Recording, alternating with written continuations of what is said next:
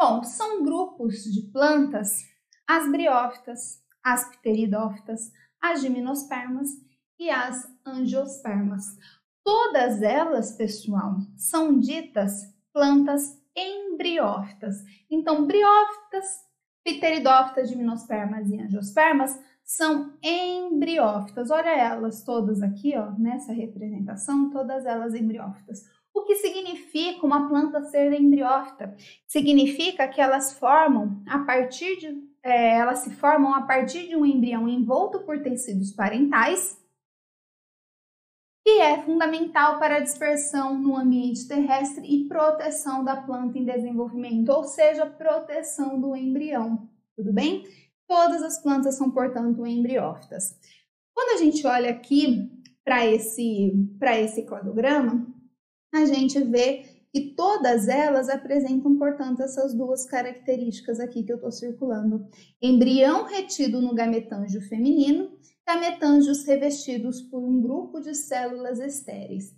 Todas essas plantas aqui, gente, todos esses grupos de plantas, acredita-se aí que elas derivaram de um grupo ancestral de algas, de algas verdes, tá? Então, grupo ancestral, algas verdes. O que, quais são as evidências que permitem que a gente diga que as algas verdes, que as plantas terrestres evoluíram de algas verdes? Gente, tanto as algas verdes quanto a. Opa!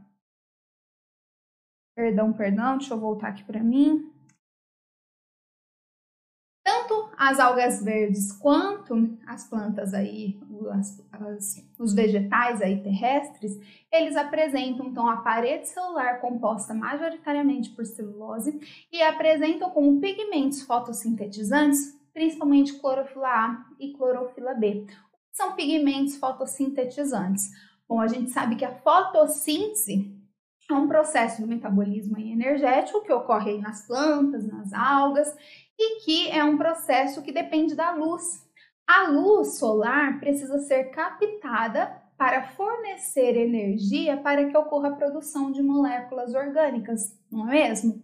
Então, é, essa captação da energia, da energia luminosa acontece devido à presença desses pigmentos fotossintetizantes, como as clorofilas. E tanto as algas vegetais quanto Briófitas, pteridófitas, gimnospermas e angiospermas apresentam clorofilas A e clorofila B, sendo, portanto, essas evidências de ancestralidade comum entre esses vegetais, entre esses tipos celulares, vamos dizer assim. Bom, então olha aqui. Temos esses quatro grupos de plantas, todos eles embriófitas, mas a gente consegue falar de outros agrupamentos aí, considerando os quatro grupos de plantas. Por exemplo, pessoal, as briófitas são um grupo de plantas aí que não apresentam vasos condutores de seiva. Elas são chamadas de plantas avasculares, tá? Avasculares ou atraqueófitas, enquanto pteridófitas, gimnospermas e angiospermas apresentam vasos condutores de seiva. São plantas traqueófitas, também chamadas de plantas vasculares. Tudo bem? Nas plantas vasculares, que apresentam vasos condutores de seiva, água, sais minerais, seiva elaborada, que é composta por água e compostos orgânicos, circulam no interior de vasos. Já nas briófitas, que não apresentam esses vasos, a circulação desses componentes, na verdade, não ocorre. Ocorre difusão de água, sais minerais, célula a célula, vai passando de uma célula para outra, de uma célula para outra. Isso, pessoal, é importante quando a gente pensa no porte das plantas terrestres. As briófitas, por não terem vasos condutores de seiva, elas apresentam um pequeno porte. Se o transporte de água e sais minerais, que são absorvidos nos rizoides, ó, vamos falar disso, são absorvidos ali nos rizoides, eles são transferidos célula a célula, isso pode ocorrer por grandes, por grandes distâncias? Não pode ocorrer, diferentemente de quando a gente tem vasos condutores desses elementos, tá? Então, aspecto importante da gente discutir. Bom, então falamos desse outro agrupamento, né, das plantas traqueófitas. Em relação às estruturas reprodutivas, a gente tem uma outra classificação para as plantas terrestres. Qual é essa classificação? As plantas terrestres, elas podem ser criptógamas ou elas podem ser fanerógamas. São plantas criptógamas aquelas que não apresentam estruturas reprodutivas visíveis. Essas estruturas reprodutíveis, elas ficam presentes como se fossem encriptas, por isso criptógamas. Quais são criptógamas? As briófitas e as pteridófitas, ok?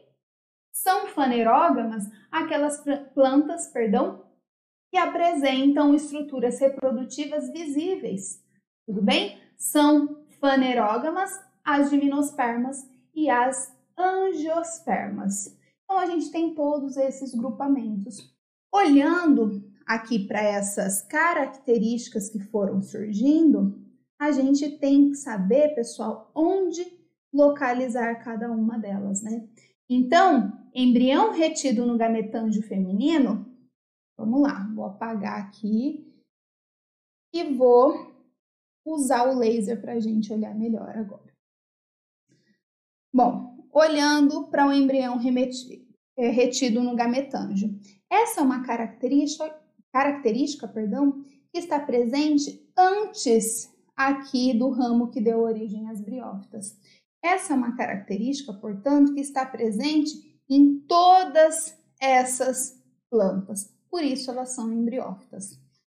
Briófitas não possuem vasos condutores de seiva. Olha onde surgiu o vaso condutor de seiva, xilema e floema. Portanto, com o surgimento desses vasos, a partir disso é que a gente tem briófitas, é, perdão, pteridófitas, gimnospermas e angiospermas.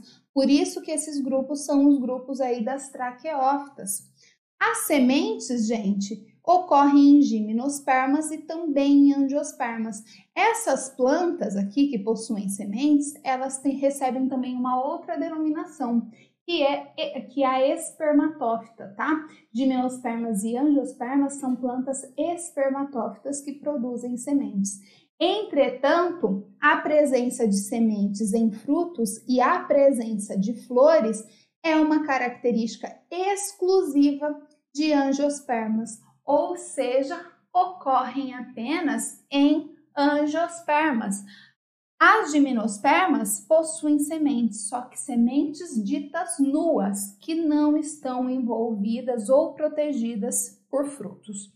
Preciso saber de cor isso daqui? Precisa, pessoal. Cai na Unicamp, já caiu, é recorrente, não dá para vacilar. Combinado?